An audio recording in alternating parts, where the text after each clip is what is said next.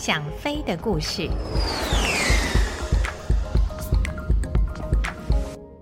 各位朋友，大家好，我是王雷珍，欢迎来到《想飞的故事》这个单元。上个星期说到，谢拜芬上尉在试飞的过程中做了一件大家没有想到的事。原来啊，他起飞之后就将飞机转向，飞往业已被中共占领的河南郑州，叛逃，投往中共。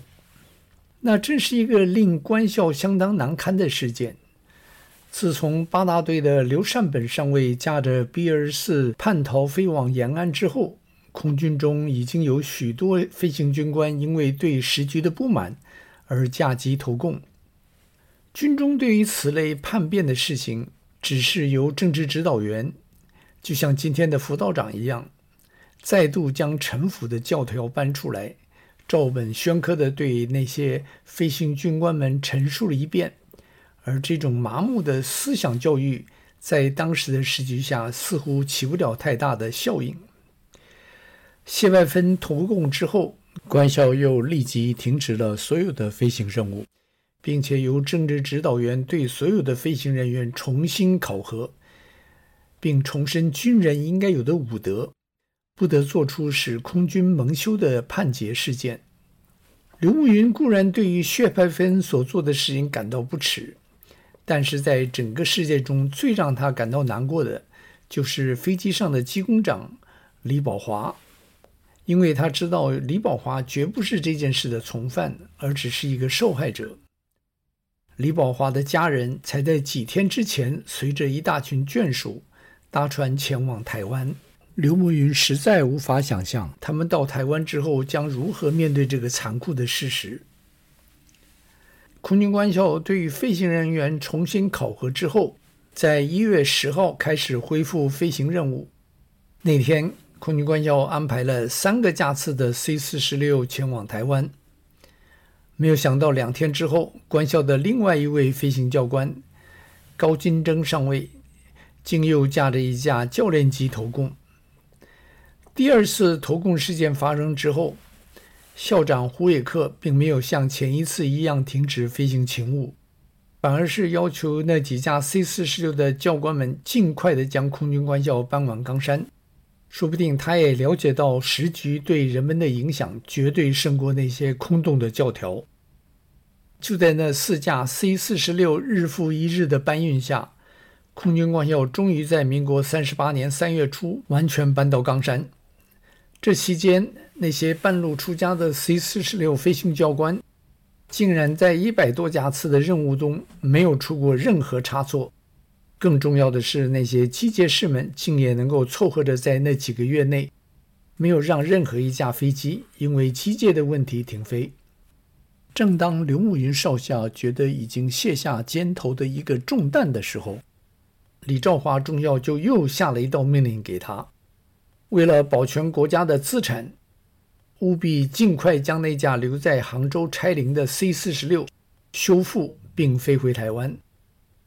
这真是一个相当棘手的任务，因为机工长们只求自己所保养的飞机能够顺利升空，谁也不会去想到用笔记下到底由那架飞机上拆了多少零件。再说，那些机工长们都将自己所维护的飞机当成私产，如何让那些机工长们诚实地说出到底由那架飞机上拿了哪些零件？再让他们将那些零件交出，真是会像要在他们身上挖肉一样的困难。刘慕云少校将当时四架飞机的机工长召集起来，先是谢谢大家的辛劳。他表示，能够将那几架飞机在三个月之内持续维持了百分之百的妥善状况，这在任何国家的空军来说都是一件不容易的事情。尤其大家并不是 C 四十六的专业机工长。然后，刘慕云又表示，那些飞机并不属于空军官校，只是向二十大队暂时借用。现在迁校的任务已经达成，应该是机归原主的时候了。因此，他希望大家能将那些由拆零机所拆下来的零件交出来。他会带一组人回到笕桥，将那架飞机修复，然后飞回台湾。那些机工长们相当合作的，在一天之内就将所有的零件交了出来。于是，刘慕云少校就带着一组飞行人员及修护人员，在三月中旬飞回了筧桥的空军官校。刘慕云少校回到筧桥落地之后，发现官校迁离不到一个星期，整个校区却已经像是鬼城一样。虽然校区仍有警卫旅的士兵在驻守。但是整个环境却因为没有了人气，而显得相当的萧飒。刘慕云少校将飞机滑到那架拆零机的飞机旁边停妥，然后就随着几个机械师一同下机，先对那架飞机做了一个简单的目视检查。那个景象真是让他触目惊心，被拆下的发动机蒙皮就被散放在飞机的机翼下面。一些不知道是哪里的零件及许多螺丝钉、螺帽也散在地上。罗慕云看着那个景象，心中只有一个问题：那些机械师们真能将这架飞机修复妥当吗？正当那些机械师们开始将零件装回飞机的时候，刘慕云开始围着飞机做三百六十度的检查。就在那个时候，他发现那架飞机的尾轮竟然也已经被拆了下来。他心中浮起了一丝不安，因为他知道，在他所带来的零件里面并没有尾轮。他在飞机附近开始寻找的同时，心中也开始盘算：万一真是没有尾轮，该如何是好？尾轮金属支柱在水泥跑道上摩擦会增加阻力。但是发动机的马力够大，该不会造成太大的问题。只是在起飞及落地的时候，会因为摩擦的关系而产生火花。但那些火花除了吓人之外，并不会有太大的影响。最坏的结果就是金属的支柱被磨断，机尾触地，那将会造成较麻烦的后果。但是如果在起飞滚行的时候提早推头，让尾部先行离地，就可以避免那个困境。就在刘慕云心中盘算着该如何处理这个尾轮的问题的时候，他在停机坪的草地上看到了一个轮子，他赶紧走过去仔细一看，那还真是一个 C 四十六的尾轮，只是轮胎已经严重撕裂破损，想来是某一架 C 四十六的尾轮轮胎破损之后，机工长就将那架。拆零机的尾轮取下待用，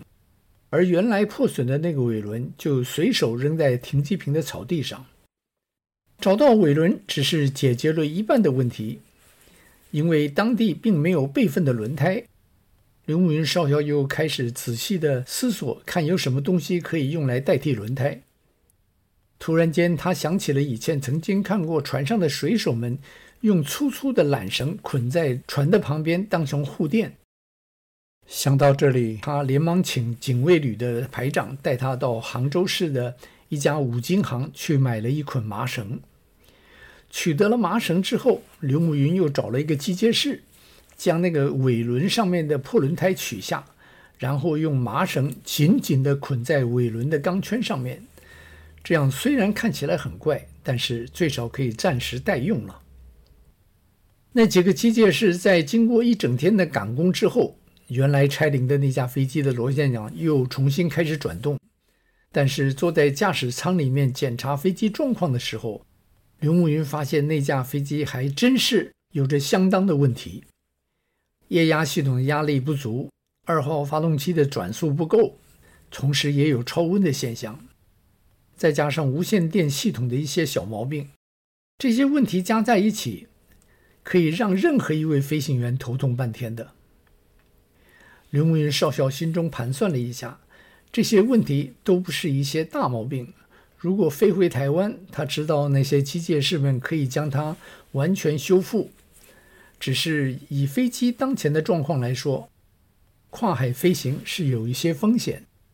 不过，他也想到，在国家如此困难的时候，任何一点资源都不该随便放弃。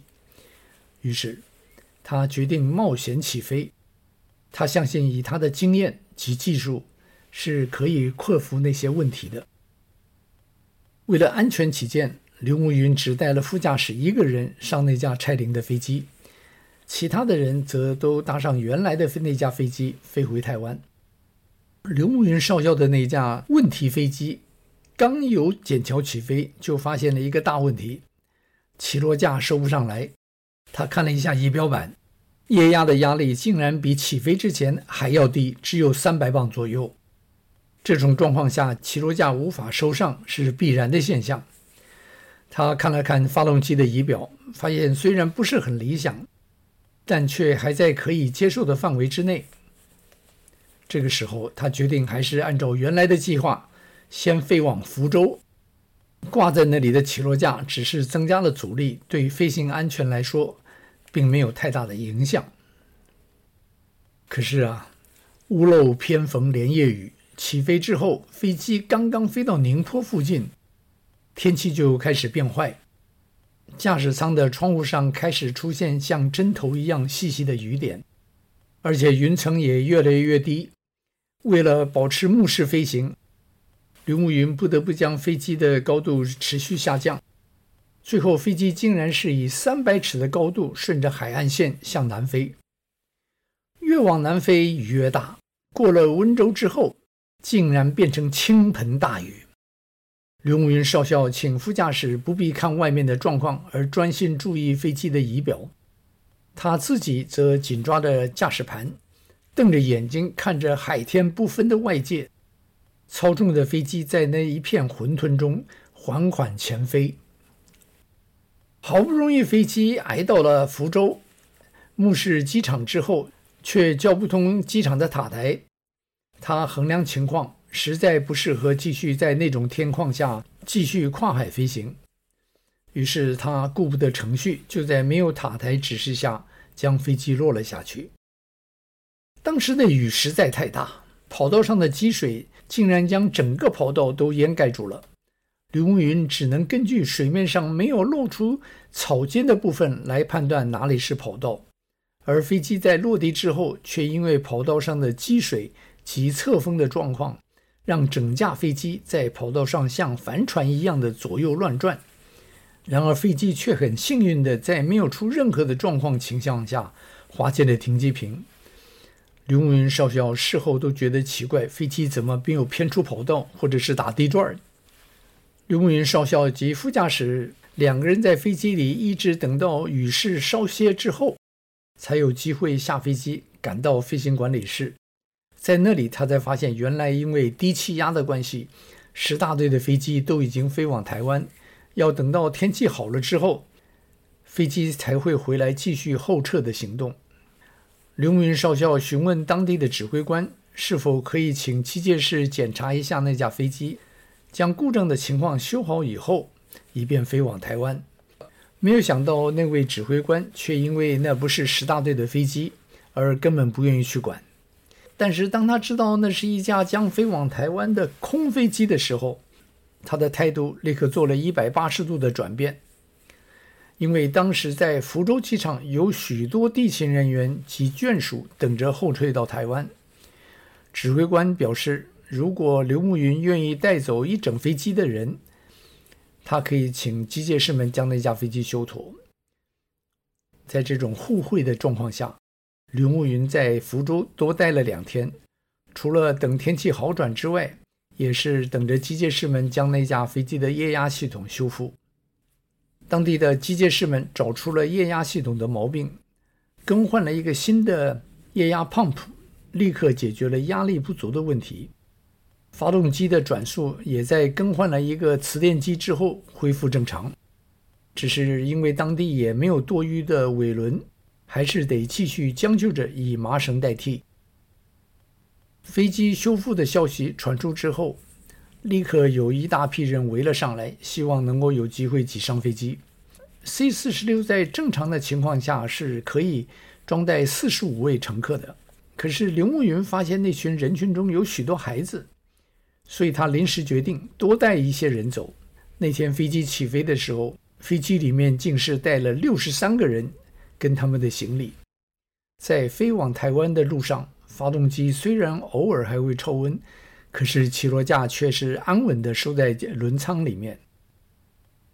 刘墨云少校在两千零五年向我诉说这段往事的时候，非常欣慰地表示，在整个后撤的行动中，